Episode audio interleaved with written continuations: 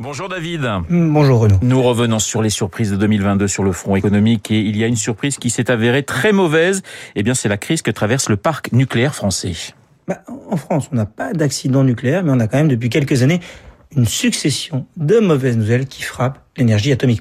On a eu la, la quasi-faillite d'Areva, on a eu les, les retards à répétition et l'explosion des coûts de l'EPR de Flamanville. Et dernière mauvaise surprise depuis un an, bah, on s'est rendu compte qu'une vingtaine nos 56 réacteurs souffrent d'un problème de ce qu'on a publiquement qualifié de corrosion sous contrainte. On a détecté des micro-fissures sur certains tuyaux du circuit de refroidissement.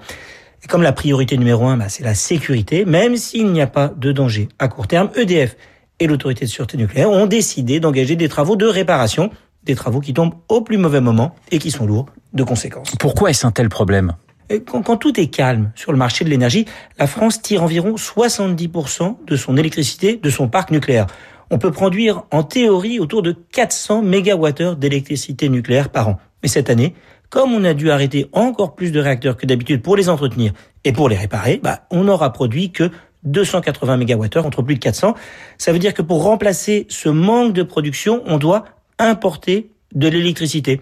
Et comme normalement, bah, c'est la France qui produit beaucoup trop d'électricité, quand on en produit moins, cela fait monter les prix partout en Europe parce qu'on peut plus exporter. Comme cela arrive au moment où on manque en plus de gaz russe, bah, on doit acheter plus d'électricité à un prix plus élevé sur les marchés. C'est donc une catastrophe économique en plus du risque de coupure d'électricité. David, est-ce que l'on va pouvoir tourner la page de cette crise? Le problème de corrosion ne sera pas réglé comme par miracle en 2023. Hein. On va devoir continuer des travaux de réparation sur de nombreux réacteurs. Et comme les réparations durent presque six mois par réacteur, cela veut dire que l'an prochain, on va encore produire finalement bah, très peu d'électricité et que donc les prix vont rester élevés.